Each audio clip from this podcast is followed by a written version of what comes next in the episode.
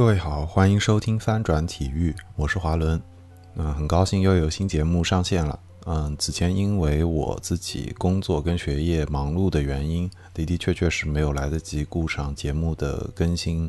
呃，这当然也包括剪辑的时间啊，然后约录音跟录制的这个时间的成本，以及额外的这些成本。那嗯，在这里说一声抱歉。如果有人是另一档播客节目《忽左忽右》的听众的话，可能会在《忽左忽右》那里听过。呃，我的确近期出现过那么几集节目，在《忽左忽右》的角色也会继续这么扮演下去，会时不时的出现在《忽左忽右》的节目之中。那如果是想要听到我的声音的话，也可以去啊专注《忽左忽右》吧。那此外的话，就是前面一段时间我其实是在忙我法学院的毕业，那所以最后这一年。嗯，我有很多学业上的任务，所以的的确确是没有顾得上更新这个节目。嗯，再次说一声抱歉。那，嗯，我也在此先不做什么关于接下来更新频率的展望了，因为此前做过的这种展望，最后发现还是没有办法兑现承诺，所以说了可能也没有用。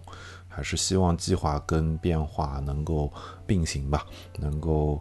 嗯，保持一个比较良好的更新的频率。此外，跟节目不相关的内容是还有一个通告，是可能不能透露太多的细节。但是，嗯，JustPod 作为一个播客制作公司，跟 NBA 中国和 QQ 音乐合作，近期制作了一档关于 NBA 的。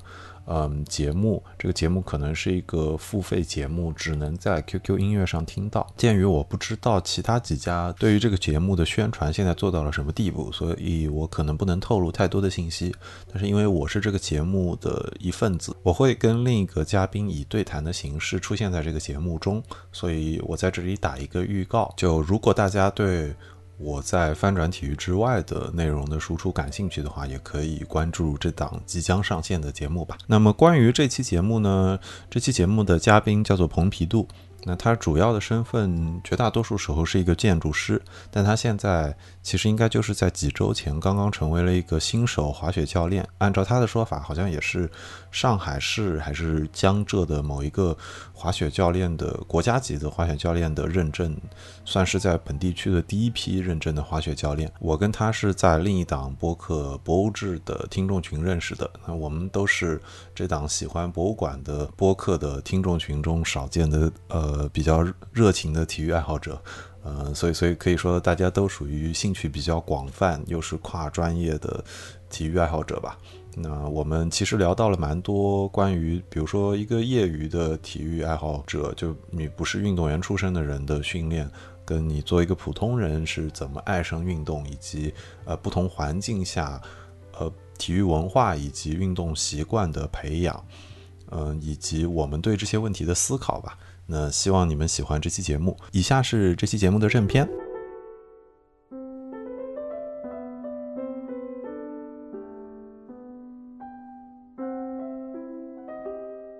嗯，我怎么称呼呢？杜行老师，行走江湖可以喊我蓬皮杜，也可以蓬皮杜，或者是你随便怎么喊都行。这是立刻就暴露在法国留过学的。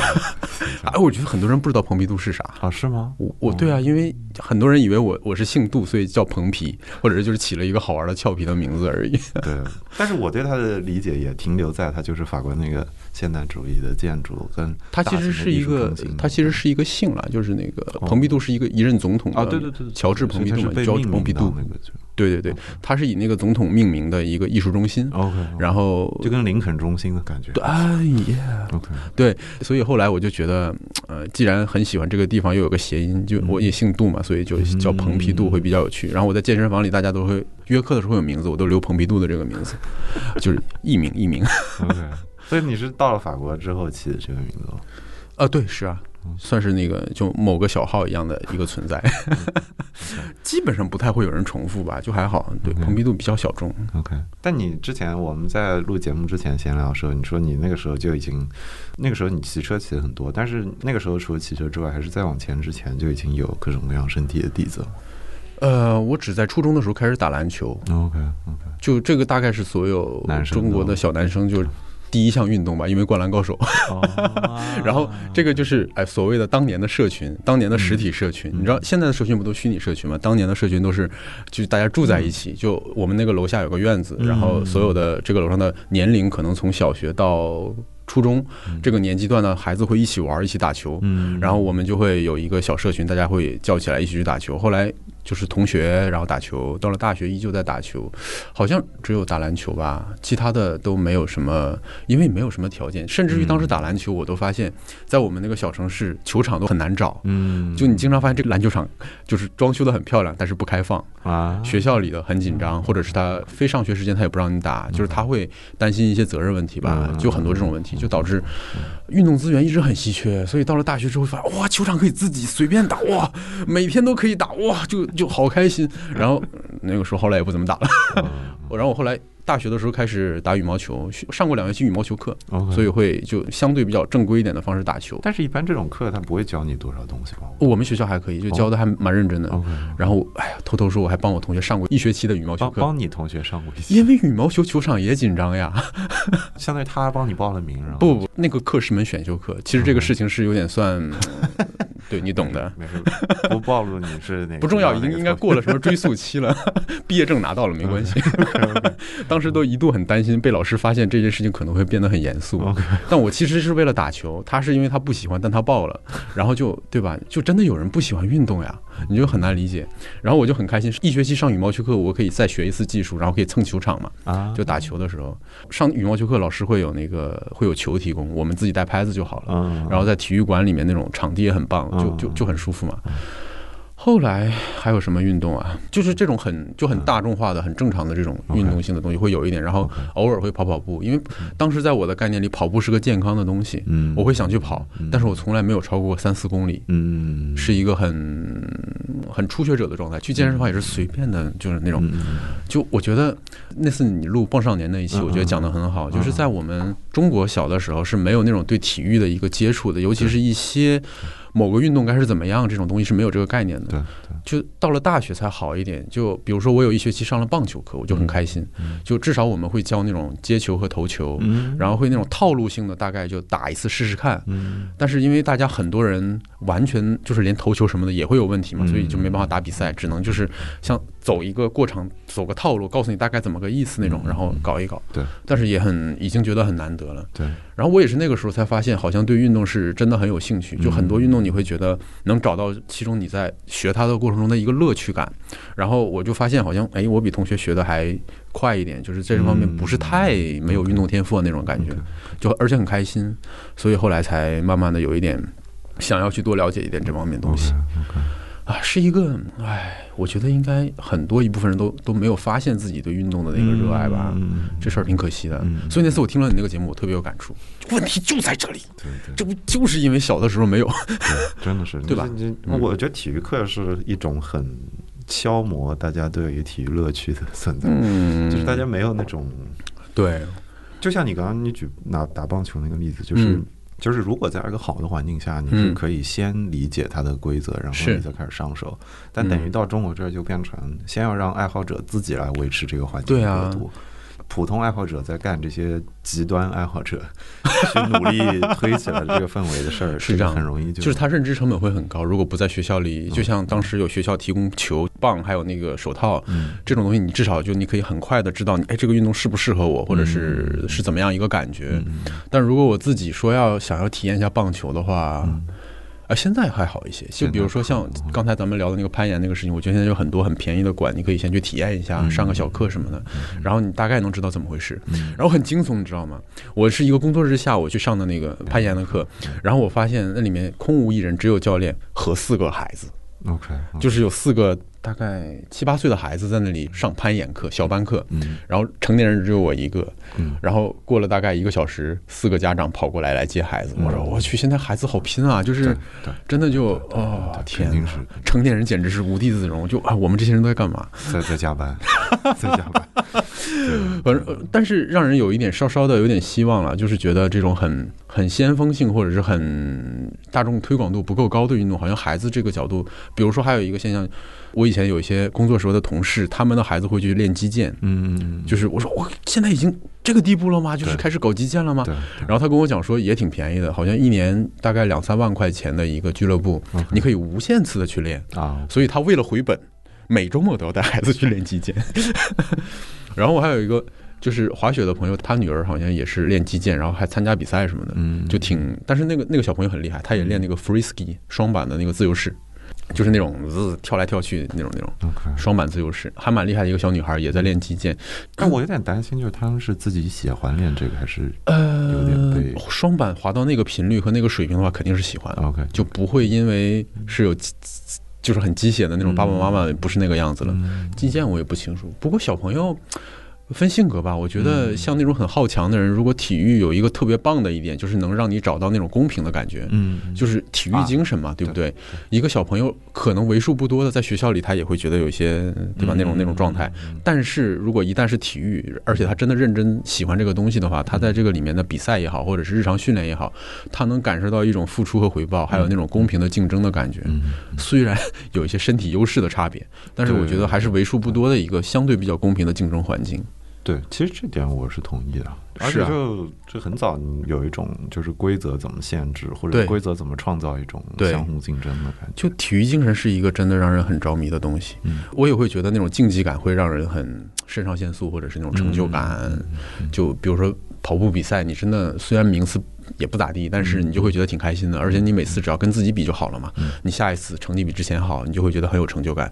过去半年没有白练那种感觉。哎，不过你有没有觉得你刚刚说的这几种运动，不管是你参与的，还是你嗯经常观察到的，嗯很多都是个人的运动这个我以前有意识到这个问题，啊。就是当时在法国骑车的时候是最明显的。对啊，就长距离的呃一个人的骑行。对，是的，因为那个时候，呃，我个人都是，比如说，要么很享受自己跑步，要么很享受自己骑车那种感觉。嗯当时我对运动这个东西的感知不是那么强，就我当时不觉得我是一个超级爱运动的人。嗯，我当时把它当成我的一种生活方式，我觉得好，哎，我是就对，你知道，我当时是设计师嘛，嗯然后会把自己想象成一个，就脑补了一个什么什么画面，然后我再用自己一个有点像呃，在煎熬自己的一个运动方式，去找一寻一种体力上的消耗，或者是那种成就感。这意思是我翻译一下是出不了方案了，所以去泄愤是这意思吗？不要说出来，但是 确实没有那种竞技感和那种怎么讲，呃，不太是那种竞技性体育的东西。嗯羽毛球当时是为数不多的，我我打的会比较相对有激烈一点的那种东西，而且还隔了一个网。，对对，当时来源可能在于高中的时候打球会经常受伤，就是、就摔伤，或者是手手指，或者是这嗯胳膊肘或者哪里，反正就经常有这种问题。后来大学之后，突然间可能不知道为什么就喜欢上这种就是大家有点距离的东西。嗯，是的，而且就是篮球是个团队的运动嘛，对啊而且篮球是有身体接触的。你后来说的这几项运动其实是没有身体接触的，，对就没有那种对抗我我在大，学之后，我发现了明显的这个趋势。嗯也跟生活方式有关系吧。我当时在法国的时候，大多数是一个人生活，就约来约去的比较麻烦。就后来发现这种就是可以说跑就去跑，说骑就去骑的这种感觉很好。但确实不会分得那么开。比如说，我印象很深的是，有的时候我们会大巴黎地区会有一些就是那种枫丹白露啊、凡尔赛宫那种地方嘛。然后我们周末有的时候会大家约在那儿野餐什么的。嗯，一般是坐那个埃赫埃赫的火车，就是就呃有点像就是省内的那么大巴黎地区内的像地铁一样的火车，F F 的意思吗？啊，对对对，是呃 R E R 的那个拼写，法语是读 OK H H。一般是坐那种火车，坐个大概一个多小时就去到那个地方，然后大家再再见面去那时候。我一般都是骑车去的，就是骑个大概一两小时车。那你说见面是大家是一起骑车，聚在那个不不不，他们不野餐，我朋友都不运动哦，特别悲伤。这正常，这就是体育社群的存在的必要性。我我大概前从法国开始，稍微稍稍有一点硬核运动，到后来滑雪，初期全都是没有太多朋友的那种状态，嗯所以我也不得不自己去运动。嗯我后来感觉到有点社群感是滑雪。我后来有一份工作，有个同事也是滑雪很硬核的一个人，嗯也也不是真的就是很厉害的硬核，嗯而是很很爱运动嗯，就很爱滑雪。嗯然后他会参加一些，就他们有一个小社群，里面会大家一起相约去滑雪。嗯然后后来我让他把我拉进去之后，我就感觉有点找到组织了。嗯虽然我也不常跟他们一起出去，但我大概知道最近有谁谁谁，然后大家一起去那里那里。然后我我我我如果想去的话，我可能就可以考虑一起去了。嗯所以也直接导致我后几年滑雪的频率上升，包括找到了一个可以持续的那种就是滑雪的方式。因为我从回国到我最近几年中间有两三年。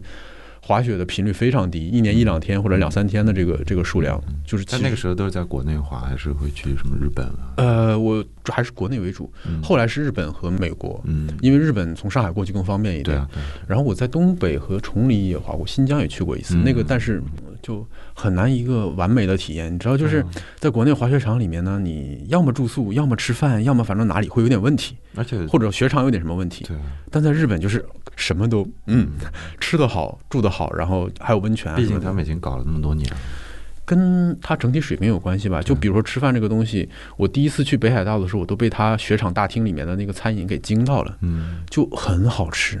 就这个是在国内东北滑雪场难以想象的，雪场大厅里的食物怎么可能好吃呢？但你你你会觉得，就比如说他如果在日本的时候，就是吃饭这件事成了滑雪这个体验的一部分，好像像是一个 resort 一个是的，它很完整。就因为我想到去北海道的话，我会怀念那里除了雪山之外的温泉和它的山上的吃的。嗯，我第一次去的时候，当时我在哎我。一六年，当时我国内也没怎么滑，嗯，然后当时有一个滑单板的朋友就找我，我们两个是好朋友，但他其实滑雪很菜。去之前他只在那种绍兴的室内滑雪场去去滑过两次，对对对。然后他就问我，哎，你行不行啊？他开始质疑我说，你你在法国这个学的正不正规？然后然后后来我们去了之后，在札幌旁边的一个札幌国际的滑雪场，就是啊，一上缆车。他就不行了，因为他晕高。嗯，在那个室内滑雪场，就绍兴的那个滑雪场里面是没有那种吊椅的。他没有真正的去过雪山滑过雪，他就开始害怕了。然后上去之后，单板一般在下了缆车之后要穿那个固定器嘛，就穿雪鞋和固定器要先穿鞋。然后他就在里穿穿穿穿了十分钟，因为他害怕，然后就崩溃了。但是那个时候我就觉得就很舒适，整个那个雪场给你的那种，就大家的滑雪的氛围是国内，比如说我在长春也滑过两次，就觉得。差非常多，就那里的人，你就感觉到每个人都是，哎，好像很自在在里面，嗯，不像是那种初学者，就像我那个朋友的感觉，就在里面有点格格不入的那种感觉。就他，你朋友是南方人，北方？上海人，没有当当年刚开始，对，当刚开始滑雪，只在绍兴滑过嘛，所以就有那种很强的那种心理的负担。就我只能甩下他了，因为他实在滑的太菜了。然后后来我就发现，你在半山腰，我累了之后去那种日本雪场半山腰的那种小屋里面去吃东西，哇，好吃到爆炸。然后当年，然后我就发现还有弯寿，就是热红酒。我说哇，这这个也有吗？当年国内还不流行。然后就就哇，有热红酒，感觉一下子就找到了家的感觉。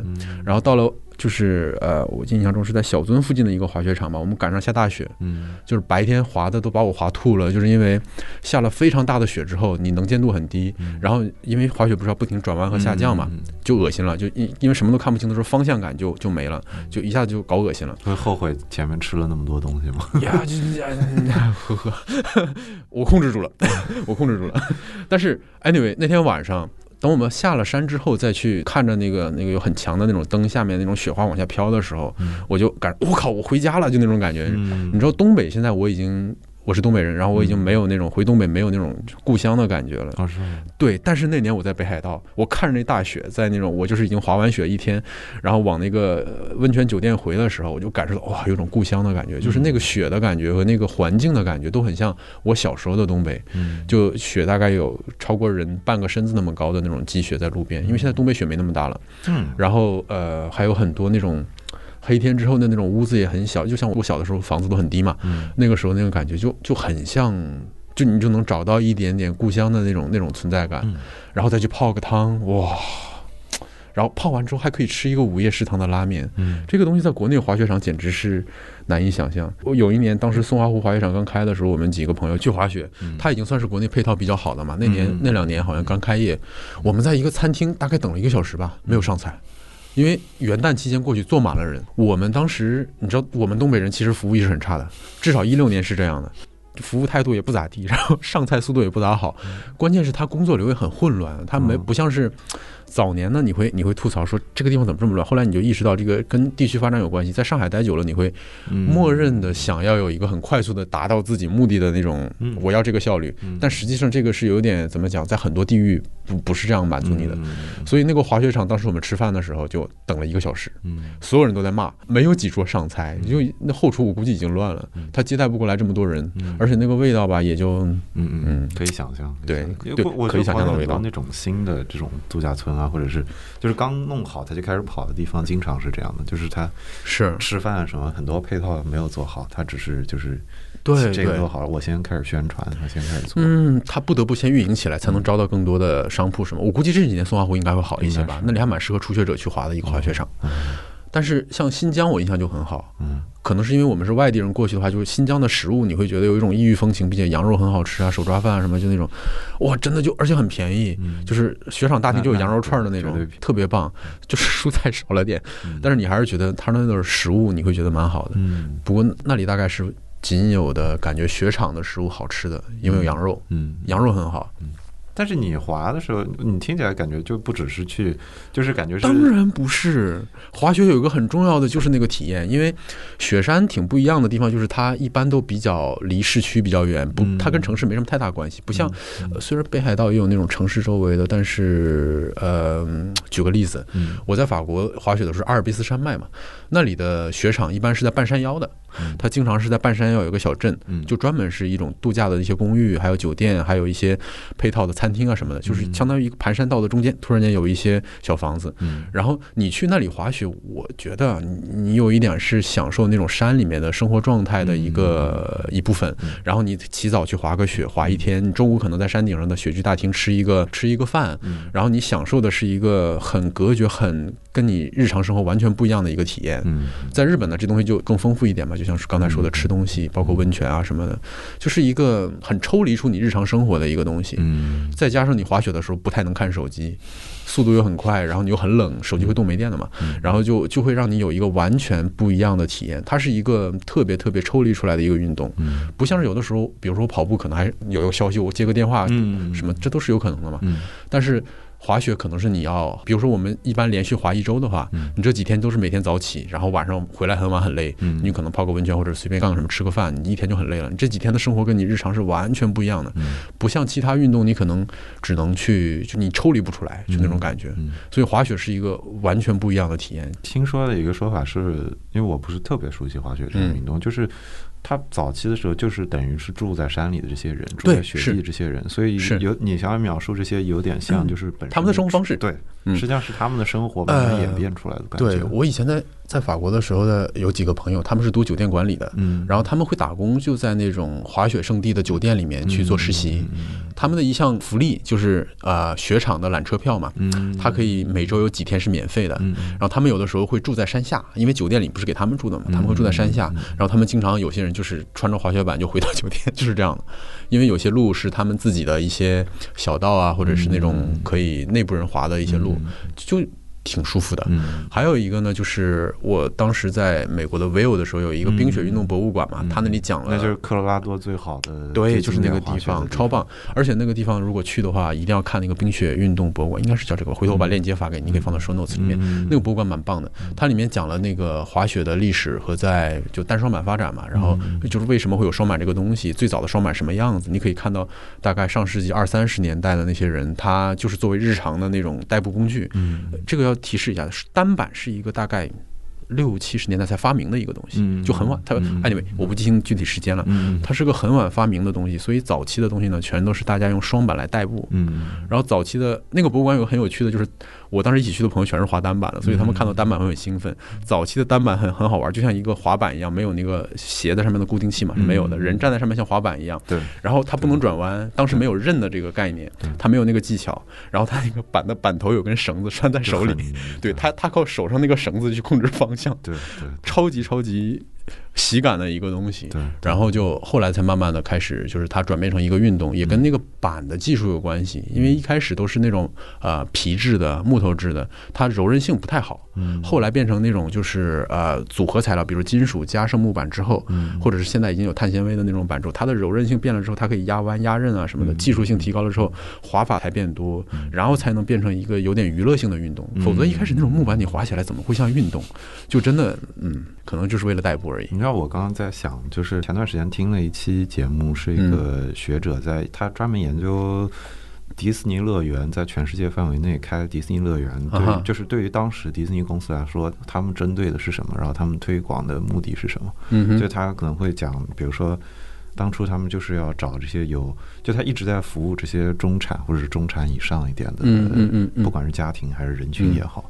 但是他们遇到过一个挺大的挫折，就是欧洲的迪士尼嘛，就是没有开得很成功，就是比较失败。哦，就是可能是他们当时觉得，就是这个升搬过来的形式没有太成功吧。但是我刚刚听你说，我就在想，就可能他们应该试试看，就不是纯粹搞一个乐园。就其实我印象中，他的意思是说，就是这种度假村，你来了可以在我这儿住两三周的形式，是迪士尼乐园搞起来的。就是嗯嗯，很早很早之前的时候没有这种形式的，就是是迪士尼乐园先开创这种，你到了像来了一个完全不同的世界然后你就来这儿待着的感觉。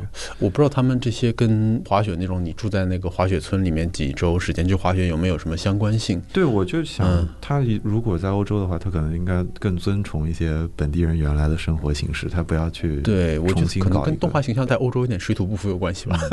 就是巴黎有个迪士尼，然后会有一些什么德国的、意大利的人跑过去玩儿。对但我觉得就就可能动画形象，比如说我跟法国朋友聊天，他们对迪士尼的一些动画形象一般，嗯就没有那种就是像亚洲或者是像美国那么的对执着于那些动画形象，跟这个可能也有关系。我的讲法就是，他可能如果他把它跟滑雪这些东西放在一起，啊也许会好一些。对，因为他本身默认就会可能会住在那里，对对，是吧？这样可能更顺从一些嗯本地人的形式一点，而且他嗯可以跟本地的，比如说雪场合作啊什么就可能运营起来也方便一些。哦，但是雪场的话就有很大问题，就是它太冷了。嗯，对，如果这如果冬季去的话，如果他为了滑雪又去迪士尼的话，但是很多人去雪场大概都是成年人会去滑雪嘛。嗯，在欧洲是能见到很多小朋友的，他们一般就是家长两个人都滑雪，常年滑雪，嗯所以小朋友可能很小，然后就会去上那种滑雪学校。嗯，我们滑雪场经常能碰到那种，就是在法国的时候，那种小孩儿一队，大家穿着一样的背心或者衣服，哇，滑的好好，就是那种一条队滋就过去了那种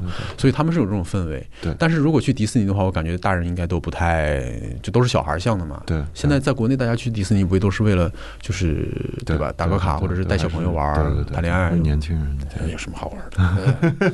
就就你刚刚说了，就是很多小朋友很小就滑，这事儿我嗯还是挺有印象的。就是之前是耐克吧，就耐克做过一个叫 Phenom 的节目，这好像全都是女性运动员，所以是取了 Phenom 那个 F 的感觉。哦，然后那个节目就是一系列女性运动员讲，就是她们有点像突破了这项运动之前的边界，好像是 Nike 的，这个我我好像看到过这个东西。对对对，还有小薇啊，还有过一个。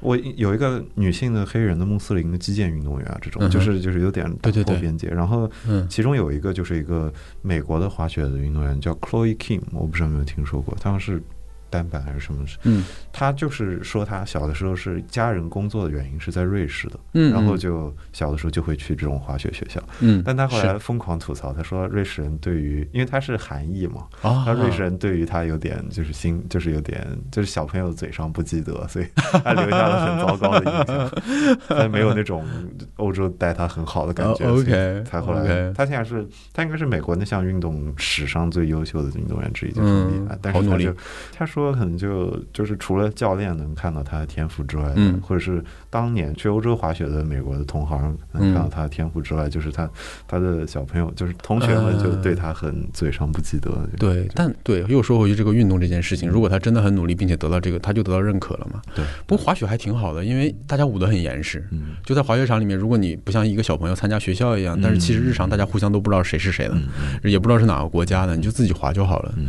这其实我有点好奇的地方，就是我感觉，尤其你在亚洲学的话，大家会去日本滑雪，但是韩国人会滑的多吗？还是呃韩国也有滑雪场，也不错，嗯也还可以，也还可以。嗯，这几年不好说，因为天气的问题，嗯就气候变暖之后，就导致雪况下降的很厉害。嗯就日本雪好，是因为他们的自然环境自然降雪就足够。嗯我以前看过一本那个滑雪相关的白皮书，就讲到说中国滑雪产业的那些滑雪场的设备的东西。因为早年我做地产行业的时候，想过那种方向的度假的那种、那种、那种、那种园区，然后。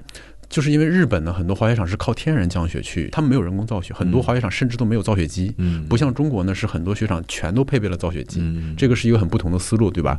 然后他们的天然的雪就会，所以叫日本叫粉雪嘛，就粉就是 powder 那个、嗯。powder 那个词的那个那个粉的意思，所以呃，他们的雪况非常的好，嗯。因为他们全是靠天然降雪，而且他们有很多雪场就是给你去滑粉雪的，嗯。所以就有很多人，甚至欧洲人也就专门去日本滑雪，就是为了滑那个雪，嗯。他们的雪质非常的好，气候的原因哦，比就是纯气候好。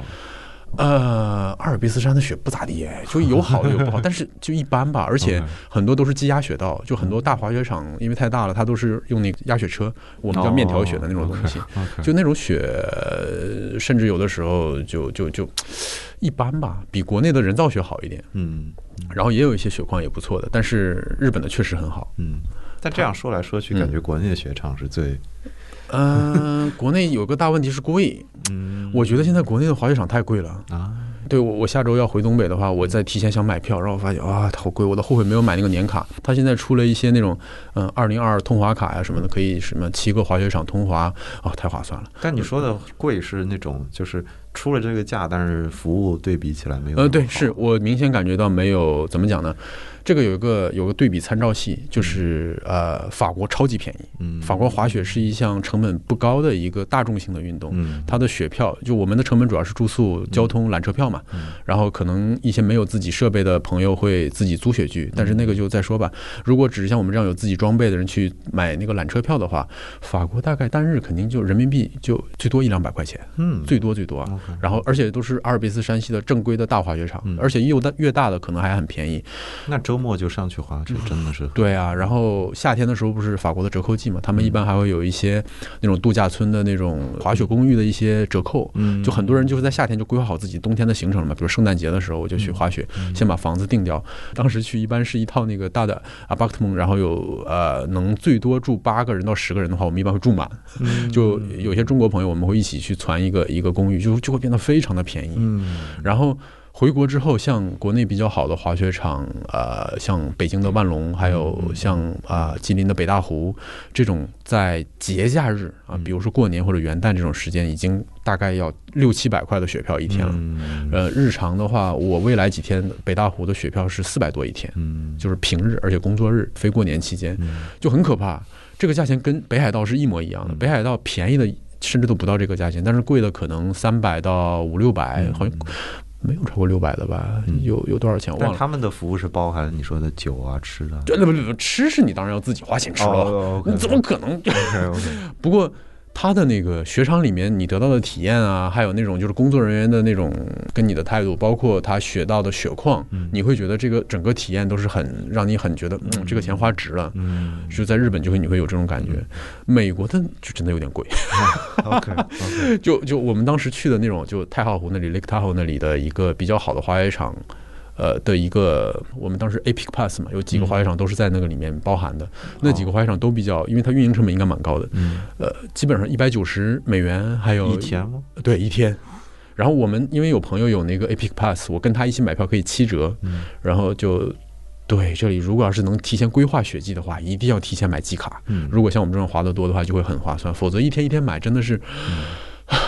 一百二十美元一天也是让人很恐怖的一个价格。对啊，就你刚刚这么比下来，从法国，你按照你说法是一百多一天人民币，一两百一天是很正常的。到一百多美元一天，对，而且那是折扣价，人民币大概三四千一个季卡吧。嗯，所以如果你真的常滑的话，三四千块一个雪季是极其划算的，因为他们日常单日票太贵了。嗯，如果要是体验型的，他们可能只滑一两次才是。说的是美国。对，人民币只要四千块，我记得，但是每年要十一月份之前就要买。所以它实际上也也是通过价格推你去买它的季卡，我感觉啊，是的，是的，OK，因为它能提前绑定好这些要滑雪的人。你想嘛，缆车运营其实不分人的嘛，你只要对吧？它接待能力其实人越多越好呀。嗯，缆车总归要开，对对对，而且人越多，它的餐饮啊、住宿啊什么都会拉起来，这事儿就挺神奇的。但美国呢？工作人员真的非常专业，我印象超级深。当然是那里面比较好的几个滑雪场。你在山上山顶，因为雪山也比较大，山顶的几个地图那里永远会有一个工作人员，在那里就专门负责回答你的你要去哪里哪条哪条道，然后你要坐哪哪缆车，他会告诉你。缆车要关停之前，肯定会有人去提示你一下。然后当然这跟美国人性格有关系，就是他们工作人员聊天聊的都挺多的。就比如说缆车坐缆车那个地方，大家都会聊几句天，然后就对吧？爱聊天。就对，就他们，你大家我我经常会故意躲避一下，不想。跟他们坐一个缆车，就是因为太爱聊了，我真的是不想聊了。因为你知道，当一个他意识到你是中国人之后，对吧？你你他就会总会问那几个相同。哎，你滑雪？哦，你滑多久了？哦，你在法国待过？然后对吧？他会有一些很很陈词滥调的那些问题问你。然后哦，就是去年正好赶上疫情嘛，我还担心他们会不会担心我有一些病毒的问题，因为我去年正好是一月二十一号到的美国，那个是等我到了开始滑雪的时候，那个时候美国人对于。疫情没有什么哎对他们觉得你们中国人就死定了，然后但是我们好好的。然后那个时候就会有点意识到，好像这个作为外国人的形象在那里面是蛮少见的。嗯嗯，就虽然硅谷那帮人也挺喜欢去那儿滑雪的，但亚洲人在那儿不太多。对我刚刚就在想这个问题，就是就我觉得中国的商业文化很多时候受美国影响是更大，就直接继承过来很多的。是，所以就包括就放到滑雪这个事上，就是因为我是在美国受的教育所以我觉得我对滑雪留下一个印象，只是它是比较高收入的人群会喜欢的运动，嗯或者说是。就你如果把几个流行的运动摊开来的话，呃，橄榄球跟篮球都是最普通、最普通，不嗯需要成本，所以就会对，什么家的孩子都会去玩，就嗯是街头就有。但是滑雪明显是嗯上了一个 level，就是普通人消费不起，而且就拿我身边的朋友圈子来看，嗯很明显的就是律师朋友、咨询朋友、投行朋友、码农朋友喜欢去对对对，滑雪，然后。其他的工作的人一般来说接触不到。但是就是你刚刚描述完欧洲的时候，就给我一种，成本它就像是欧洲人的生活的一部分。是。它真的不是说会把它拉到一个高度上，对。它真的就是生活。比如说以前我读书时候，在法国读书的时候，嗯。他圣诞假期嘛两周，然后每次回来永远有个人拄着拐，就就发生什么哦，我去滑雪摔了，然后就 就变得很好玩。嗯。就他确实是很多人呃，哪怕不常滑雪的人，他可能也会想着说，哎，今天大家一起约一个，就是他有点像是朋友之间会约去做的一件事情，嗯。去个两三天、三四天。嗯。尤其是那种住的离阿尔卑斯近，哎，当然法国很小了，就是你去的整个成本都很低，嗯滑雪也便宜，住也便宜，就就它是跟成本有直接相关性，就很大众化的一个东西。嗯但在中国这个问题可能跟雪票的价格，包括你来往的，包括请假，包括一切的这些东西都有关系。嗯但是还是要重申一下，运动这个东西呢，就就是滑雪这项运动，嗯确实对收入要求也没那么高。嗯真的想体验一下，我觉得很多人都可以考虑去体验一下，嗯因为。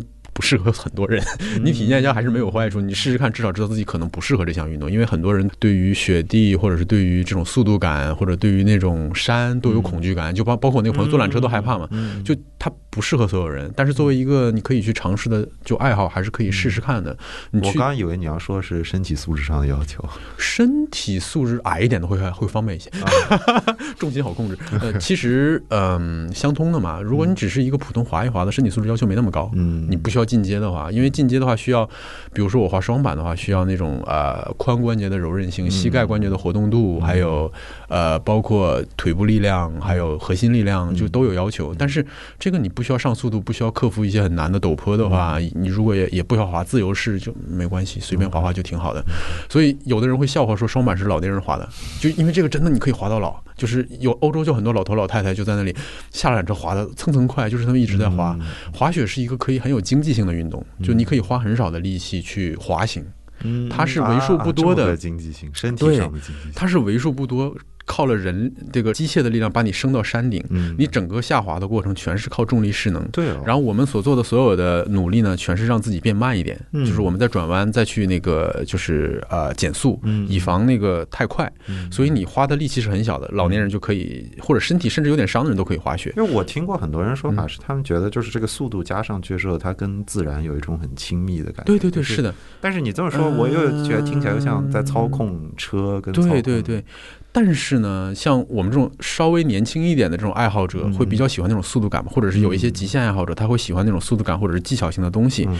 呃，这个过程中就我们说的 carving，就是那个呃呃刻滑，嗯。对，就不太减速，就是为了达到一个不减速还转弯的目的，所以也是有速度感在里面，也不减速。但是 anyway 有很多种不同的滑法，嗯。你也可以滑得很就很老年人也可以啊，嗯。就你真的可以滑到八十岁九十岁没问题。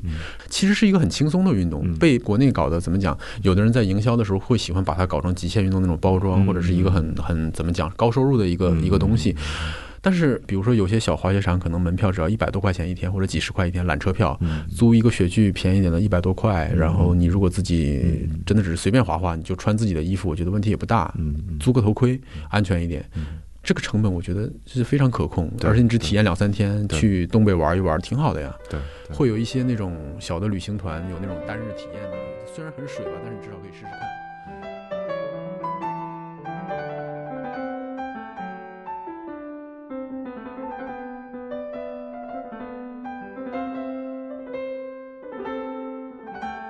这有点像一个误区要被破除掉，就大家对。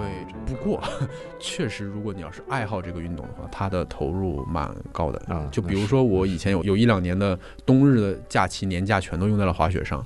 然后，比如说我们经常要是去北海道滑雪，或者是去像美国滑雪那次花了就花的钱确实也是不少的。嗯，就它还是有一点投入在里面，比普通的运动确实投入高一点。嗯，但是它回报很多呀。比如说你去北海道滑雪或者去美国滑雪，你得到的都是完整的文化体验，呃，饮食，还有一些人文上的东西。就你可以趁机，比如说我当时在洛杉矶踩了一脚，看看博物馆，旅游一样。它是对，它是一个呃旅行的运动。嗯。因为你不太可能，就除非你住在雪山边上，就像他们有人买那种那个雪山边的度假，但是谁会生活在那里呢？除非你是 freelance 的那种很自由的人，但是住在那里夏天徒步也很无聊呀。那我有北京的朋友说，他就住在高铁站门口，就直接每周末去崇礼。他们确实方便很多，去那个南山、去去崇礼那种万隆的地方，就但是我觉得还是更接近一种旅行运动的感觉。你多多少少都需要去拿出一点点一小段时间专门去滑雪。那你觉得跟你的其他练习的运动会不一样？比如说越野跑，比如说自行车，会自行车也有人是骑到别的地方。对对对，我不是那种很主流的骑手了。嗯，我而且我也只在法国的时候骑了三四年吧。就现在你骑，我现在几乎就是用来通勤性的那种训练。一样的，就是它是我刷有氧的一个途径。对对对对。今年四月份可能会跟我那个发小去环太湖骑行一下，就是小的我可能这两年准备要重新去骑起来。但是当年在欧洲骑行也不太一样，就是我会在八月份的时候假期嘛，夏夏天暑假，我会大概花半个月的时间就专门用来骑车。我从我住的地方，比如说巴黎出发，呃，举个比较好理解的例子，去荷兰，我会沿途大概每骑一百多公里，或者是就是分路况，好的时候骑一百多，然后不好的时候就七八十公里。当时我是驮。着帐篷嘛，欧洲有非常多的 camping，嗯，就是那种那个露营地，有非常完善的洗手间啊，那种各种设施。然后我会在地图上看好 camping 在哪里。当时手机还没那么方便，都有都要买地图。它但是欧洲的地图上都会有 camping 的地点，嗯，然后它算是一个市政设施一样的存在。嗯，就我会计划好我今天路线，然后骑过去。这个过程中，我白天肯定要吃午饭或者是休息，喝个下午茶什么的。你就会在一个完全游客没有的一个小镇或者是小村子，你去体验一下。当然，那个时候我是建筑师背景，所以我会对这方面有点主动的追求了啊。就我有的时候甚至想去打卡某个建筑，或者是想去某个，你知道有些建筑经常在村子里，它不在城市里。然后你真的不骑车的话呢，你专程去一趟好费劲。然后骑车就是有这个好处，就是你可以点对点一直走嘛。包括市区里逛来逛去的话，我一般到了一个城市也会选择先到那个那个呃旅游的信息中心，要个地图，问他一些这个，比如说有哪些新的建筑或者是一些老的历史遗迹，我去骑着车去转一圈，就它会变成一种有点接近于。旅行的运动，嗯，然后也，比如十多天也一千多公里，或者是两千公里这样子，但是它是一个，我会觉得它像是一个工具性的一个运动，我走了很多地方，全是用它的这种方式去旅行。不是一个很很像我在国内的刷圈的朋友，或者是骑自行车爱好者，都是偏叫机能性可能不太好。他们日常可能就会在比如说西岸或者是那种浦东滨江那种地方刷圈，刷个日常五六十公里，每天刷一刷，是就有点是吧？这种风格我是接受不了的。他把这个作为训练的话，我是觉得可以更有趣一些。比如比如说我们 CrossFit 里面就会有很多心肺的训练嘛，但是我不太想刷圈哎，六十公里啊蛋疼。Literally 的那个，就就我我刚刚在想一件事，就是我有时候觉得有的运动是上班族会逐渐接受，或者是他符合他时间要求的运动。就如果他的时间卡得很死，然后他又不能经常离开一个地方，他就只能去做。就 CrossFit 你也练，但你 CrossFit 的身边人，我怀疑他们可能就更对上班族多一些，就很难跟着这项运动去到处去跑。就是你去，你也是在场有比赛的。CrossFit 是有那种那个叫体能比赛，一般在什么全国，而且。最近三月份要开始那个叫 CrossFit Open Games 啊，还是 CrossFit Open？这个是世界性的一个虚拟比赛。呃，CrossFit 是有一个每年的年度比赛的，就那种专业运动员的一个比赛，就体能赛嘛。呃，有各种技巧性的，还有那种体能项的东西。但是它面向所有的爱好者，会有一个叫 Open 的一个网上的赛事。呃，它有两两种类别，一种类别呢是你在健身房借助，因为 CrossFit 有很多不同的器械嘛，比如说爬绳子 或者是那种奇怪的东西，杠铃啊这些东西，你可以在你的馆里面去参加它那个组别的东西。你只要自己去视频录好，然后成绩记好，因为这种做不了假的嘛，一个杠铃上放多少杠铃片，那个颜色是不一样的。嗯，然后你去记好，然后你的成绩、时间去网上提交。嗯，还有一种方式就是，它也帮助那些居家隔离的人有一种自重的一些动作的。它有一个像比赛的表格一样。嗯，你要在多少时间内完成多少个多少个重复组，然后做什么动作，动作标准度嘛，视频都看得到，然后你可以提交，最后也有一个排名，这样子去做的比赛。所以很多人也会专程热衷于就是世界各地的这种比赛，因为类似于斯巴达一样，你去这个地方参加今年的，呃，比如说我们那个馆里面那个 BOSS 很硬核，他们去年参加了苏州的那个公开赛，拿了包揽了 前两名，然后就不同组别的拿了很多奖，就因为有奖金的，很多人去这个比赛是为了奖金。呃，大概第一等奖三千块，有好一点的有赞助商的四五千，就大概这个概念。可能二三等奖一千多块，就至少他去苏州的，反正吃吃饭、喝喝东西啊什么的，挺好的。但这种一般就他在这个运动上已经花了很多钱了嘛，他这个只是那是他生活一部分了，因为这个健身项的东西嘛。对。不过他确实不是旅行类的，他不像是我这种去某个目的地待几天，然后去干这一项运动。有点好奇，就是你你刚刚回溯过来，你说你一开始是以骑自行车为主，到你现在练不同的运动，你觉得他们是有一个渐进的过程，还是你是遇到了就所在那个地方恰巧是他们喜欢这些运动，还是有一点还是有点类似的那种那个机缘在里面？嗯，怎么讲？比如说。至少 CrossFit 是我当时参加完斯巴达比赛之后想要去才想起来要去练这个东西的，因为包括越野跑也是一样，就是很多运动呢都比较相通的，对有一些肌肉群有一或者一些能力有要求嘛。比如说很多人练瑜伽也是一样的功能性的原因，就当。我身边，比如说初期刚开始骑车，或者是刚开始享受一项运动的时候，你也没必要去练的那么夸张，你只要日常去坚持这项运动，我觉得已经非常非常厉害，或者是非常值得尊敬了。然后，但是当你一旦某项运动想要去进阶一点，或者你真的热爱它，比如说滑雪，嗯，然后你真的想要去再努力的想把它练练好的话，那个瓶颈期的时候。呃，像我们双板做到呃 carving 大小回转，还有那种呃，比如说呃刻滑的一些技术动作的时候，就是需需要你有柔韧性的一些活动度的问题，就不得不去练一点瑜伽啊，然后也不得不去做很多拉伸，就自然就长出来。对，然后腿部呢，你就不得不去做很多力量训练。所以当时我在健身房开始也慢慢的多一点力训练，也是腿部重要一点。然后像当时很机缘巧合去挑战自己，想试试看斯巴达比赛，然后我就发现哇，这个体力真的不行，力量也不行。然后我就去搜到底这个东西应该怎么练，我就。发现 CrossFit 是对斯巴达比赛的这个专项的一个很对口的一种训练方式，而且 CrossFit 是一个单位时间内训练效率比较高的一个东西嘛，所以后来就发现 CrossFit 呢。也也能帮到越野跑，因为里面的很多呃不同的 rap 里面就是啊，我们叫那个重复的组数，对，就是它是对于肌耐力有很大的帮助。对，越野跑的腿部的肌耐力要求非常高，然后下山跑的那个技术动作里，其实对你的肌肉的绝对力量、肌耐力，还有你的敏捷度、下肢还有上肢的平衡性也都有要求。所以，就当你开始探索一些新的运动，或者喜欢起一些新的运动，想让它更好的时候。都不得不去啊，开始去练一些柔韧性的东西啊，去练一些力量性的东西。比如有些人健身房练练，我觉得也完全没有问题。我们喜欢 CrossFit 的话，也是因为中毒了。这个东西很神奇，虽然它训练效果很好，但可能很多人不一定去坚持，或者真的不觉得那么适合自己。然后我之所以喜欢并且坚持 CrossFit 呢，是因为喜欢上了举重和体操类的一些动作，就我们叫 CF 嘛，对吧？CF 里面有三大项，就是呃举重、体操和那个那个那个那个一些那个那个那个那个动作。然后比如说举重就是一个超级技巧性的又有力量性的东西，我以前对它是有刻板印象的。嗯，你应该看过以前的奥运直播，对吧？对，那个就是可能是因为适合于发挥成绩的运动员的体型，让我们误解了举重这件事情的本身。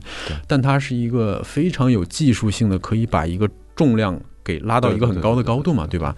所以我们真的去上了那种举重课之后，我就发现哇，这个东西，当然，CF 课里面一般都是有呃一个部分一个部分一个部分组合到一起嘛，经常有一部分是技术性的举重动作，然后学了之后就发现哇，这个东西好神奇，你知道吗？就是你应该做硬拉和深蹲的，对不对？三大项就硬拉、深蹲和卧推嘛。举重里面几乎就是糅合了深蹲和硬拉，就它一个动作里面有好几个动作在一起，而且又很容易去训练到一些不同的肌肉，在一个动作里面还有爆发性。它跟那种纯力量性还多了一个爆发力的训练，还有协调性。它那个有个发力链条，里面就导致你要先腿手腰，反正就是它有一个发力链条。然后就对，然后我在练的时候就发现柔韧性有问题，就上不了大重量。你就要去练手腕，练练练啊，反正练一堆东西，就很让人觉得有趣，才会去坚持。嗯嗯。如果真的是纯练练力量的话，我觉得就健身房自己练练也挺好的。嗯。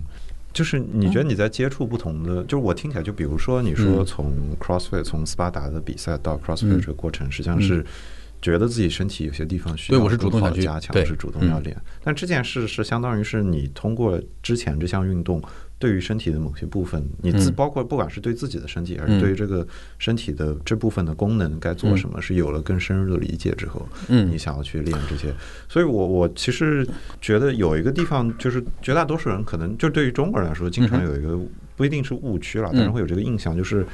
就是这样去练会不会容易伤啊？然后包括你练不同的 运动，嗯，就我有的时候会在想这一点，就是嗯有的人是完全不运动，有的人是有一些运动，有的人是非常努力的去运动，嗯大家实际上都会伤。但是嗯我觉得可能就是对你来说，你受伤过的这些经历是让你有是更好的。未来你比如说过了两三年之后，你更理解去保护这个关节了，嗯还是你觉得积累下来的这些运动量，嗯，就是有一点确确实实对身体的损害，或者是有这个磨损的量，它会逐渐积累起来。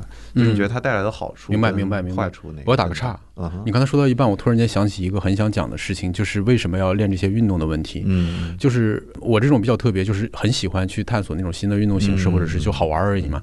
但是有些人可能真的是，比如说颈椎啊，或者是哪里不舒服，想要去运动这个东西，嗯我觉得是非常重要的一个运动的动机。对对然后这样的人呢，因为他哪里有不适的话，多多少少是因为他日常的习惯，可能他就不运动。对对对对对这样的朋友，真的非常要注意一下运动的健康问题，就是千万不要就自己硬上那种。就比如很多运动就非常容易受伤，就就回到你这个问题，对，觉得我这几年已经几乎不太会那种有大问题了，嗯尤其是比如说。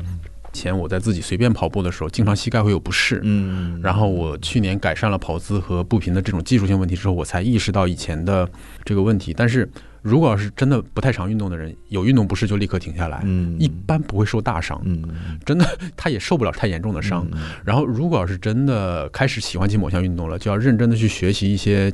比如说技术动作之类的，就像 CF 的举重很容易伤手腕、伤手肘、伤一切。嗯但是你真的认真慢慢的来的话，重量不要整那么太猛，对吧？其实是不太会容易受大伤的。所以我会觉得，经过相对比较专业的各种运动的一些尝试之后，会更知道怎么保护自己。嗯然后随着你的运动能力的增强呢，也不太会容易受大伤了。嗯就比如说很多关节的受伤是跟肌肉力量有关系的，或者跟柔韧度有关系。嗯。当我已经意识到我的柔韧度有问题的时候，我会主动去加强一下，嗯或者是知道哪些但就关节这一点，发力。其实很多人不一定能做得到。或者对这个，我想想啊，是好像有一次我听那个那个备忘录里面，他邀请了一个健身房的从业者去讲这件事情，对吧？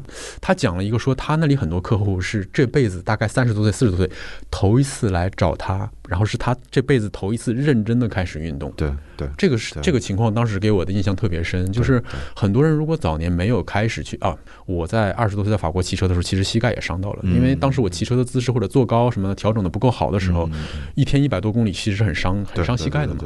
但是后来也没有给我带来太大的问题。嗯，就是当你开始认真的去改善一些你的方式的时候嗯啊，我又跑题了，不好意思。回到回到你刚才说的这个事情，是也是伤病。对，就是当一些人刚开始想要去运动的时候，我还是建议他至少找一个，不管是朋友也好，还是很专业的教练也好，还是说他自己多做点理论性功课也好，在脑子里想一想也好，还是要认真一点的去对运动有点敬畏之心。嗯，因为很多在国外的时候，小朋友们接触运动都是很年纪很小，嗯他不太容易受伤，嗯然后都会有老师去教，对这个是超级大的区别。对对对，而且或者是有朋友，就你那那国外有运动的氛围嘛，对。很多都是朋友带着的，对对。就不太会容易有问题。嗯。但是这事儿在国内就很神奇，对。就是一个大概二十多岁、三十多岁的人，他开始想要去运动了，然后我就开始上健身房，就拿一个，哎，这哑铃不错，看着对对对 就上去就搞。然后你知道，就是我当时最开始上私教课去做力量训练的时候，哑铃也会把肩膀稍稍搞得有点不适，嗯就是因为那个人会不由自主的耸肩啊，嗯或者什么那些姿势都会容易受伤。嗯。就人体这个东西，如果不专业一点，就危机四伏。嗯 那我正好连过来，就你现在觉得，如果是从一个孩子的角度，我我经常问人这个问题，就是觉得如果是站在现在看，嗯，对于孩子来说，小的时候，你你觉得他接触哪些运动对于他身体是有或者是理解他啊我我我身体是有好处的？呃，我觉得并没有很强的说某种运动真的就好，但是嗯如果我要是想到说有个小朋友让我带着，我会嗯。可能倾向于先让他做一些很基础性的运动，嗯。让他爱上运动这件事情本身。嗯，因为技巧性的运动，大比如说滑雪啊，或者是这种 crossfit 这种这种奇奇怪怪的运动，都会让很多孩子可能觉得自己不适合，他就不喜欢运动了。对，但是像跑步，如果方法健康的话，很多人就真的很喜欢奔跑的感觉，或者是划船，或者是那种就是越基础的运动，我觉得越适合小朋友在小的时候先培养一下。嗯。就一来是呢能强身健体，嗯。门槛很低，嗯。然后又仍增强素质，然后又同时让他感受起来运动的感觉是怎么样的，多巴胺是什么。然后在此基础之上，如果他有一点点运动的底子之后，再去练习任何他喜欢的技巧性的运动，羽毛球也好，乒乓球也好，然后呃击剑也好，滑雪也好，甚至于呃越野跑也好，我觉得带小孩跑山也不是不可以。嗯啊，在法国我骑车的时候。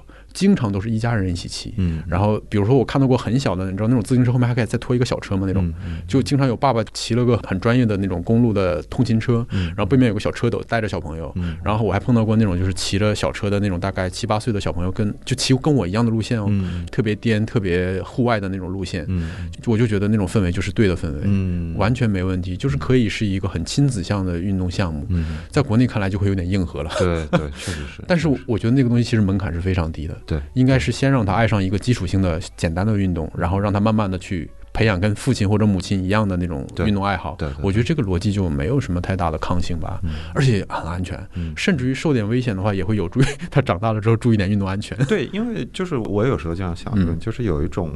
明显理念上不同，就有一种是应该是发源于美国，但是在世界范围内现在都有的一种给孩子玩的场所，叫做 Adventure Playground。嗯，对，我知道，就是它理论上就是靠设计给你增加这些危险的东西，或者是不一定危险，但是就是就像你这个环境中有很多他要去探索的东西。那这中间不只是就是智力上他要绕开，他身体上他也知道怎么避开，或者是甚至他有时候会。哦，知道这件事不能做，那这个事情是一种不是强制着交给他，而是他乐趣。对，通过这个过程中找到的方式。嗯，所以我我刚刚就觉得 Adventure Playground 这件事在中国，我其实不知道它会不会被推广起来，但是我觉得就是有点跟中国的家长就是。总会有一种 overly protected，就是太保护孩子，就是做这个会不会受伤，做那个会不会影响？这个一开头我也说过攀岩的，对不对？嗯。然后我再跟你讲分享一个见闻，就是我我那年参加 Spartan Race 是在杭州，杭州的那个超山的风景区，他那个比赛因为有很多障碍物嘛，他就只能在那种风景区或者户外的地方，他就放在了一些那种地方。然后我在跑完之后，我我当时参加是一个低组别的比赛，所以很快就完赛了。嗯。然后我就出来之后，就正好赶上那边那个广播在放那边小朋友的那个比赛，因为他现在开始有一个很大的发力方向，因为他有中国的代理公司嘛，他们发力方向是一个小朋友的 race，嗯，就是他有。我们叫那个呃竞速，Spartan Race 是分几个组别的嘛？竞速赛，呃野兽赛，Super 赛是叫超级赛，对。然后还有一个叫那个儿童的那个比赛。嗯。所以现在经常它是某几个城市巡回赛嘛。嗯。我它会有一年的比赛的呃叫什么？就比赛列表，我看了一下，现在儿童赛的比例非常高。嗯。就经常有一些城市就没有高组别的成人赛，就比如 Super 和那个呃 Beast 野兽的都没有。嗯。但是有 Sprint 竞速赛和儿童赛，或者甚至于。只有儿童赛，嗯，你大概能理解为什么了吗？就是因为小朋友在那里去玩这个东西，呃，要给你个画面感的话，那个比赛什么样子？就是有一些。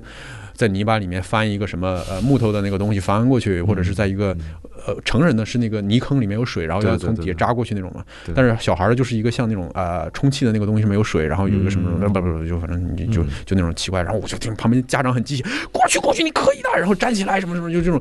我觉得他可能家长很嗨吧，可能家长也蛮喜欢运动的。就那种如果真的完全不运动，家长可能也不太会选择去让孩子去搞这个。我曾经安利过我一个老同事去说，哎，你孩子可以跟我去一起比个赛什么的。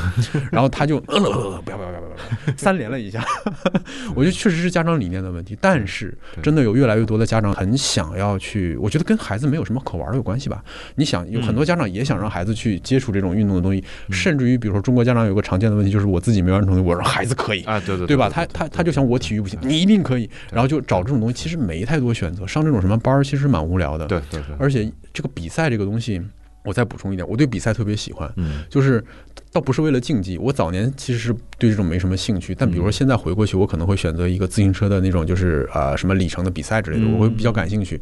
为什么呢？就比如说参加斯巴达比赛，或者是我现在健身房会定期搞一些这种，就是也是那种类似于呃 CrossFit 的比赛嘛，就馆内的那种比赛。你会在比赛过程中会突然间意识到自己的哪个地方不足，非常明显。因为在比赛里面，你要冲，你要去做那个冲刺，或者是做一些力量，你可能平时不挑战的力量，然后还会有一些组数的重复，你会发现哪里薄弱。你后面基本上就知道了要去加强哪里的训练。像斯巴达也是，我就知道了，我靠，怎么这么四十公斤的球我为什么抱不起来？或者是他有一个项目是用一个麻绳去把一个四十还是六十公斤的东西去拉起来再放下去，我搞到一半我就不行了。因为它你不能扶任何东西，你就全要靠上肢的力量去去做，而且当时的动作有问题，还有一些就是要扛一一坨那个东西去走一大圈什么的，然后我就体力也不行，反正就是各种不行，然后你就知道哦，这个也不行，那个不行，我要去怎么怎么样，你就大概会找到一个训练方向，而且有的时候呢，比赛还有一个就是让你看到自己的进步，嗯。我觉得这个是在很多运动里面不太常见的一个东西。像跑步，你大概有 PB 这个概念，就是跑得越来越快。但是像力量性训练的话，很多人就是长重量。但是我觉得那个东西有点还没有太像这种比赛给你一个很全面的一个成就感。你知道你自己，比如说像越野跑也是一样，你就找到了自己进步的那个衡量它它的一个一个量化的东西告诉你。而且你在比赛中你发现哪里哪里会有一些问题。我觉得这个对于喜欢运动的人来说是非常有趣的一个东西。为什么不自己跟自己挑战一下呢？就就挺好的呀。反正这成绩你也不跟别人比，相当于一个检验，像小测试一样。嗯，我觉得挺好的。那我就顺着这个思路反过来问问题，就是前面一开始我就问过这个，就是就是从篮球到你后来练这些运动，其实都是从一个很团队的跟一群人一起的运动，变成很个人项的运动。那就是你一直做的这些运动的背后，你觉得这个动力是从哪里来？就是。精进，想要精进自己身体，跟想要了解这些的动力从哪里？因为它确确实会占用你生活中跟工作的时间。说实话，我觉得在这个在中国是个问题，在国外就不是个问题。你你有意识到这个事情吗？因为很这个问，我觉得答案很简单，我就喜欢呀，我就喜欢运动，而且我就喜欢探索一些新的东西。但这个方式在中国是不太常见的。对我有一些朋友会觉得我花了过多的时间在这种好像没什么回报的事情上，因为他们觉得这些事情耽误时间费钱，然后又又耽误。工作，因为我要请很多假去玩儿，但实际上就是很本能的，我就比较喜欢运动带给我的感觉，而且我很就很喜欢探索新的运动。我去年差点去学冲浪了，就是我觉得也很有趣。后来我我过了三十岁之后，开始每年给自己一个 KPI，就是今年我要有一个新的挑战自己的一个什么东西。我去年本来是想用冲浪来来搞的，但后来就只能越野跑了。然后就反正这种东西是让人很有很有快乐、很有成就感的一个生活最基本该有的一个东西。欧美的生活方式经常就是那种，比如说一到假期，一家人可能就骑着车，或者是跑到背面的山上去去干嘛了，嗯，拉上拉链就去跑，或者是日常的一个东西。对，这就是一个不需要回答的问题。这种问题不需要回答，我觉得在国外，在中国的话就只能说我克服了一些压力。嗯，对，我确实有这个问题，觉得这样挺好。就是其实就是因为我回来没有那么久嘛，我觉得这个感受还是挺强烈的。就是。在中国，你要去做自己真正热爱的东西，反而要克服很大的压力。是，就有很多阻力阻止你去真的把自己投入。所以在国内，运动有点像生活方式，它不那么纯粹。对。然后，就像在做这么多运动的时候，别人也会给我贴个标签，我这个是这样的生活方式。嗯。但我个人像呢，是比较单纯的就是。万万没想到，我是一个爱运动的人，就很简单、很纯粹的一个喜欢运动。然后我喜欢它带给我的一些回报和快感和一些东西。而且，哇，运动真的让人心情太好了。我我我我完全心里没有任何问题，就是那种。可以不工作，没有任何焦虑感的那种状态。这个可能也跟一些二十多岁的经历有关系吧。就是你在年轻的时候，如果是经历过一些运动带给自己的回报，或者是一些呃快乐的经历的话，你就会更容易去爱上它。但是从三十多岁以后去真的再开始重新运动，好像确实门槛和阻力大一点啊。尤其是有些人可能也结了婚、生了孩子，有一些家庭的问题。但确实要有一点自主的，就是我我有的时候也确实是为了这个牺牲掉一些东西，嗯，比如说工作相关的东西啊，或者什么有有有相关性。但是我觉得这个回报太直接了，你还有什么能比这个运动更直接的回报？太开心了，这样真的很好。我我很喜欢这种，就是很单纯热爱这件事，然后去做这个感觉。是啊。再问一个问题吧，就这个是我觉得就是真正投入进去的人，肯定有的时候会回头想的问题，就是你觉得你现在看的话，有没有就你以前运动的时候有走过的弯路，就是觉得，嗯，这样是当初应该这么做会更好的感觉。比如运动项的训练上，或者是这个其实是跟刚才一个话题是一样的，就是我很羡慕那种小时候就接触了很多运动的人。对，我觉得最大的遗憾就是我在学生时代没有很多很专业的老师去教一些东西。大学已经还不错了，就有种奇怪的运动可以学。嗯，然后如果要是比如说跑步，有一些专业的老师在我很小的时候就告诉我应该怎么样去控制步频，然后怎么样去奔跑，这个这个事情其实是要学的。对，就尤其是长距离的这种。对。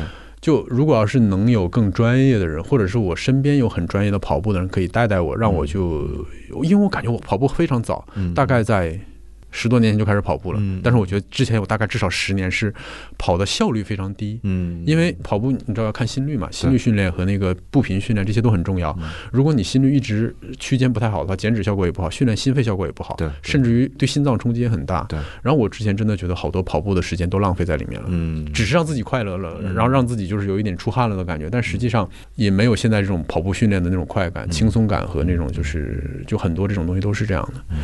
嗯像滑雪也是一样，我觉得我中间也浪费了一些时间。就是刚回国的几年，嗯我把重心放在了工作上，我也经历过这个时间。有一两年完全没滑雪，嗯然后有一两年只滑了两三天。然后我跟我不太会滑雪的朋友，我去教他们滑雪了。嗯，这是我弯路。带人去对，就就带，带这种水平实在太差的朋友去，我把他们教会了，但是他们也实在没办法跟我一起滑。嗯我觉得，如果真的喜欢什么运动的话，还是要找一个小圈子或者是一个小社群也好，什么也好，去嗯大家一起喜爱的人一起去玩。这样的话，会很容易认识到很专业的朋友，嗯。或者很容易接触到一些渠道，去让你更方便的去玩。这个是一个我觉得现在回过头来我非常后悔的事情。就比如我刚回国，嗯。如果就有一个比较好的滑雪社群或者是一些俱乐部，现在就开始很多俱乐部嘛。嗯。如果我早一点知道这些俱乐部的话，我可能很早就可以每年多滑几次雪，然后跟嗯。更专业的人一起玩进步会快很多。嗯。这个是一个我现在想起来，尤其是这种小众运动，嗯。一定要找到一个社群，嗯。这是一个很大的遗憾。嗯。像其他的那种基础性的，我觉得真的就是要是小时候能会就好了，嗯，特别遗憾。行啊行，我觉得今天聊的差不多了，基本上。我真的是表达过这个观点，但是我就是很享受跟很纯粹喜欢运动的人嗯聊天，就是有很多嗯事情是不需要解释的，就是，你如果很喜欢运动这件事，只是说因为是在做一个中文节目，是要重复的去解释为什么要喜欢这件事。但是真的是对很多人来说，这已经是你生活的一部分，是啊而且不是为了嗯生活方式，不是为了嗯标新立异，就是对，你就是喜欢这哦件事。这个可以告诉你区分真正硬核滑雪哦和普通秀的人的区别。你知道现在不是今年这个神奇，彩蛋插后面。你知道我开始看到哇，小红书上开始有人就是那种网红也去滑雪场了，啊要拍那种照片，啊你懂吗？那种照片，然后区分他们的就是或者是那种日常就是为了秀自己爱滑雪的，嗯。但是不真正爱滑雪的人的区别，就是他滑雪的每年滑雪季的滑雪天数，或者是连续滑雪天数，这个非常容易区分。像我们的话呢，首先每年的滑雪的总天数肯定是比他们高的，嗯嗯。然后其次就是连续滑雪天数也很重要，就像那种小网红，他如果每天只是去啊、呃比如说喝喝东西，然后在雪场上拍个照，他嗯他不需要待几天，一两天足够拍照了就够了，他就可以走了。然后那种呃真的不那么热爱滑雪，但是他很想秀自己在滑雪的人，他可能会一个周末就去一下，嗯。然后一个雪季可能去一两次，或者是为了次数他可能也会去多去两次，但他不会待太久。然后像我们这种真正爱滑雪的人，会有一两次会连续滑个四五天以上。嗯嗯然后这个对体力要求就比较高了。其实连滑三天对很多人就已经接受不了了，就是体力要求比较高，然后成本也高了嘛。嗯所以对我们来说，总滑雪天数和连续滑雪天数，如果这个人你的朋友已经达到了三五天，这个基本是真的爱滑雪，否则不会虐自己虐到这个地步。超过三天很累，超级累。那我觉得呃对于听众来说，大家可能会好奇有没有什么地方可以 follow 你最近在运动什么，或者是啊哈，我个人的话有一个 Instagram 可以给个链接，然后我最近开始准备，我有一个小的 project，准备要解决自己的尴尬问题。就我发现以前我经常会有一些当时作为设计师的一个问题，就是你想很多东西，然后你不做，你发现这个达不到我要求，我不做。最近我要找个方式解决自己这个尴尬和行动力的问题。我要先放一些 flag，我说，嗯，我要做一个频道，我要做一个私人项分享，我要 B 站和 YouTube 搞一搞，再尴尬我也要搞，不好看我也要放，我要把这个先做出来再说。所以回头给个链接，我准备放一个做个小视频什么的，正好要回东北嘛，而且这次有一个很大的动力，就是我本来不是要收一个 GoPro 或者是 Insta 三六零嘛，然后米罗赞助了我一个他的那个 Osmo Action，我说、嗯、有了赞助不出视频不行了，为了鸣谢也要出。挺好的，挺好的。我原以为你会问一些就是那种很初级的，说哎在哪里要滑雪啊，滑雪怎么穿衣服啊这种问题，哦，OK，所以其实不需要的是吧？啊，我觉得这样就是会太，对，很那种安利项或者是很那种初级项的东西，我觉得也不能叫初级。就我觉得如果他是嗯单纯的就是要讲滑雪的，就是从技术这这样这样分类问题，对那可能这期就会是这样。但是我其实一开始觉得就是第一期你还挺关注运。动本身的一个东西，对对对对对，我是因为因为你也是嘛，你练了这么多运动之后，你有点把他们都连起来了，所以我觉得这一面其实是比较好的。我真的觉得很多人应该考虑一下自己到底是不是真的爱运动。如果真的爱运动的话，要可以考虑花更多的时间嗯和找更多的专业的视频也好、教练也好，去把它嗯哇可以带来更多的快乐哦，真的。如果不爱运动，也至少尝试一下，确认一下。我就想起了，对吧？谁谁谁和谁谁谁，脑子里有画面了。好的，那这期就大概录到这里，非常感谢。